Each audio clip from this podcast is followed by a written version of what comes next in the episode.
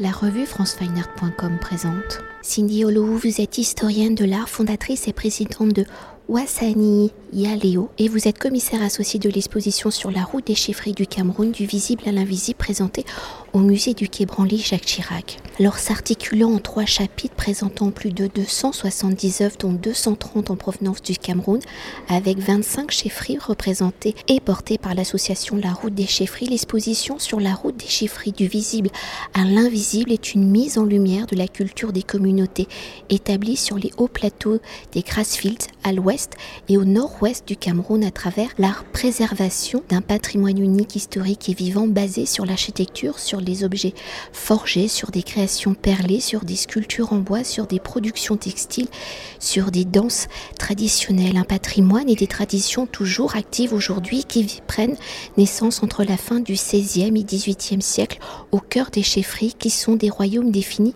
par un territoire, une communauté et son histoire sous l'autorité d'un chef assisté de notables réunis en conseil qui font le lien entre le monde des ancêtres et celui des vivants. Alors si l'exposition aborde la dimension contemporaine des chefferies dans le paysage camerounais à travers notamment les démarches de sauvegarde des patrimoines traditionnels soutenues, je le rappelle, par l'association La Route des chefferies, mais aussi par les artistes camerounais qui enrichissent leur écriture plastique par ce patrimoine. Alors pour mieux appréhender l'importance et le rôle de chefferie, peut-on d'abord faire un point historique entre la fin du XVIe et XVIIIe siècle? Le territoire va-t-il se former par plusieurs petits royaumes? Comment ces royaumes vont-ils dessiner le territoire au sein des royaumes, les chefferies?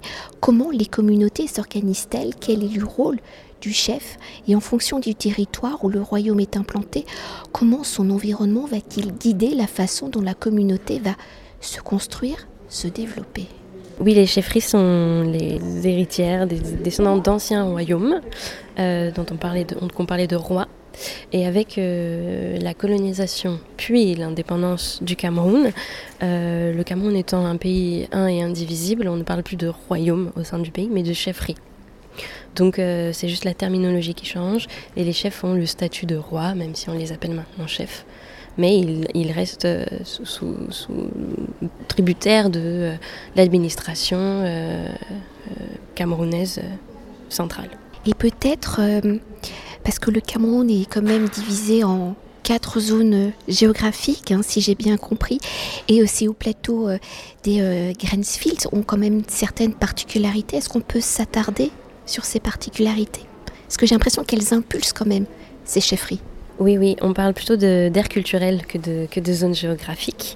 Euh, donc il y a euh, au nord euh, l'ère soudano-sahélienne, les peuples de la forêt à l'est, le littoral plutôt dans la région sud, sud-est, et les Grassfields à l'ouest. Et il faut savoir que ces quatre aires culturelles ont des hum, paysages géographiques euh, qui sont très très différents. C'est pour ça qu'on qualifie souvent le Cameroun d'Afrique en miniature. Et la région des Grassfields euh, est plutôt euh, en assez haute altitude avec des collines, des montagnes. La terre est rouge, très riche, des forêts très denses et très verdoyantes qui entraînent une production plastique assez caractéristique de la région. Alors pour entrer au cœur de l'exposition et pour continuer de décrypter les chefferies, sa structure, son architecture, qui structure la vie de la communauté de manière globale, comment une chefferie est-elle implantée dans l'espace, comment cette implantation organise-t-elle la communauté et quels sont les différents éléments architecturaux, objets qui rythment et symbolisent une chefferie? C'est vrai qu'une chefferie tout de suite identifiables quand on arrive. Euh, elles ont toutes le même plan d'urbanisme, euh, même si après leur structure peut un peu diverger, mais le, fondement reste le même. On a une porte d'entrée monumentale avec des toits euh, coniques pyramidaux qui évoquent le conseil des sept ou le conseil des neuf. Donc on a soit sept pyramides, soit neuf pyramides pour les chefferies royales. Et elles marquent vraiment l'entrée dans l'espace de la chefferie. Elles jouent un rôle prophylactique protecteur. Et ensuite, à partir de cette porte d'entrée principale, on a un axe de vie qui descend jusqu'au palais du peuple, qui est euh, donc euh, la grande case traditionnelle, qu'on appelle aussi case Nemo, où euh, ont lieu les réunions, où sont conservés les objets par certaines sociétés secrètes, où les gens peuvent se réunir. Et en contrebas du palais, on a la forêt sacrée toujours, qui, est vraiment un élément extrêmement important dans l'organisation d'une chefferie. Toutes les chefferies ont une, forêt sacrée. C'est là que la, particularité géographique de la, région des Grassfields euh, tient une place très importante. Et il faut savoir que c'est dans cette forêt sacrée que se trouve le cimetière des chefs et qu'elle n'est pas accessible aux non-initiés. On ne peut pas entrer, euh, tout le monde ne peut pas entrer dans la forêt sacrée. Alors une chefferie étant construite dans sa structure comme un lien entre le monde des vivants et le monde des ancêtres, comment le naturel, vous l'avez déjà légèrement invoqué, l'animal ou le végétal permettent-elles de faire le lien entre ces deux mondes dans le rôle du chef de la chefferie qui a pour mission de sauvegarder donc ce lien entre les deux mondes dans le symbole du trône objet de pouvoir en fonction des éléments, des représentations qui structurent ce trône, comment le trône est-il le visage de sa communauté, de ses traditions et de ses croyances? Pour commencer sur la nature, euh, il faut savoir que le, rapport à la nature est extrêmement important, extrêmement fort, puisque euh, ce n'est pas l'homme qui est au centre, c'est la nature, et l'homme n'en est qu'une des composantes c'est qu'un élément de, cette nature, avec un rapport à la nature qui, est divine. Les, espaces, les lieux sacrés sont souvent des pierres sacrées, des cascades, des espaces naturels.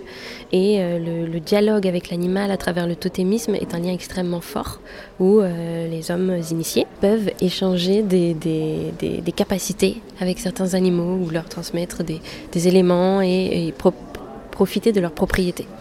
Donc l'homme est vraiment une des composantes de tout cela, de cet ensemble euh, qui est une sorte d'équilibre cosmique euh, et euh, dans lequel le chef joue un rôle central.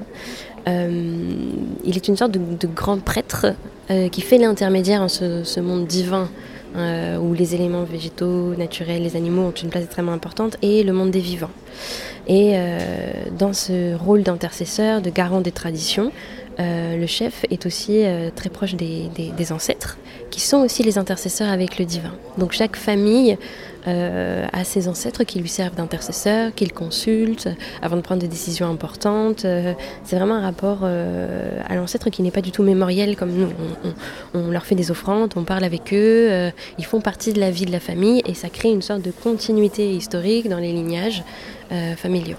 Mais peut-être pour venir après au rôle, enfin au trône, et peut-être aussi à ces euh, représentations animales qui sont parfois incrustées. Comment euh, Là, c'est un peu différent euh, du rapport aux ancêtres. c'est plutôt le lien, la place du chef. Le chef tient vraiment une place centrale, avec des animaux qui lui sont attribués, qu'on considère comme étant des animaux royaux. ce sont la panthère, l'éléphant, le buffle, souvent, euh, donc euh, pas que, mais ces animaux reviennent régulièrement. Et c'est pour ça qu'on retrouve la représentation sur les trônes. Ensuite, chaque chef peut avoir aussi son totem à lui. C'est des choses dont on discute, enfin on ne sait pas forcément quel totem à, quel, à qui. C'est un peu secret, comme pour les sociétés secrètes. Mais euh, généralement, si on a une représentation animale associée à un chef, c'est que sans doute euh, il y a un lien fort entre cet animal et, le chef. Et il y a aussi toute une symbolique. Par exemple, l'éléphant représente euh, l'humilité, la puissance, euh, la sagesse. Donc, c'est des qualités qu'on va associer au chef. La panthère, c'est la force. c'est l'araignée, c'est la sagesse, la ruse, l'intelligence. Et par exemple, on dit du chef qu'il est né sur la peau de panthère. Donc il y a aussi vraiment un lien, on, parle aussi du chef comme euh, l'animal qu'on ne chasse pas, comme les panthères. Donc il y a vraiment toujours ce dialogue entre les deux et c'est un échange de, de, je sais pas comment dire ça autrement qu'un échange de capacités, de, traits de caractère, mais aussi de, pouvoir entre, entre les deux. Et le chef a ses animaux qui lui sont associés par le rôle qu'il tient vraiment d'intercesseur. Il est une figure vraiment centrale, mais c'est pas euh, c'est pas un chef, euh, c'est pas un gouvernement divin comme on pourrait avoir dans la royauté euh, ancien régime à la française. C'est quelqu'un qui gouverne avec des conseils, donc les conseils des neuf et les conseils des sept, qui sont toujours des numéros impairs pour qu'il n'y ait pas d'égalité. Donc le chef est obligé de composer avec les notables qui, comportent, qui font partie de ces, conseils et il, est, toujours obligé de gouverner avec eux. Et c'est quelque chose auquel on a même été confronté dans l'exposition, puisque des fois on a parlé avec les chefs qui nous ont dit oui pour certaines choses, puis après les notables ont dit que non, on, doit d'abord faire telle et telle chose. Donc là, on a rediscuté avec le chef qui a pris en compte les notables et donc c'est pas du tout euh, un roi euh, omnipuissant qui, décide de, tout. Il y a toujours un équilibre des forces euh, en présence dans les chefferies. Et comme nous réalisons l'entretien dans l'exposition et dans la session consacrée justement à, la salle des trônes, ce sont des trônes, vous l'avez dit, hein, vous avez dû, entre guillemets, négocier pour qu'ils arrivent jusqu'à nous. Est-ce que vous pouvez essayer de nous en décrire un et qui est peut-être la symbolique dans sa chefferie, justement? Les trônes, ce n'étaient pas les objets les plus compliqués à négocier, parce que euh, chaque euh, chef fait produire son trône une fois qu'il est euh, enfin, intronisé chef. Donc on peut plus ou moins facilement négocier avec les chefs. C'est plus pour les totems et les objets des sociétés secrètes où c'était un peu il fallait négocier avec les notables. mais comme vous le voyez, chaque trône a un peu son style très individualisé. Et c'est vraiment cette idée que chaque chef, en arrivant au pouvoir, veut un trône qui lui soit propre. Donc chacun rivalise un peu d'originalité pour avoir un trône qui le représente, qui, est vraiment un symbole de pouvoir. Et euh, je vais peut-être parler du trône euh, qu'on dit nous rotatif, puisqu'il fait partie d'une programmation qu'on a mis en place, puisque vous avez des trônes qui sont présentés simplement, avec leur, leur euh, repose-pied. Or, en fait, un trône n'est jamais présenté seul il est toujours présenté dans un ensemble euh, qu'il compose et c'est l'ensemble qui, fait le trône, pas uniquement le trône seul. En l'occurrence, là, c'est la chefferie euh, Babungo euh, du nord-ouest anglophone qui est mise à l'honneur en premier. Et on voit donc le tissu ndop, qui est le tissu royal par excellence. Donc un trône est toujours présenté avec un tissu ndop à l'arrière et parfois même au sol qui l'entoure, qui marque bien la différence entre, qui marque bien l'alcôve, l'espace dédié au trône. On a le trône en lui-même au centre, et tout autour, on a des figures comme euh, des figures de serviteurs ou de gardiens, qui sont des sculptures euh, qui peuvent être perlées, corisées. Euh. donc là, on en a une entièrement perlée de la région du Nord-Ouest. On a une qui est en partie perlée, en partie corisée, qui porte une coiffe typique de cette région-là, et qui ont une pipe. Le pipe étant un symbole aussi de, statut social.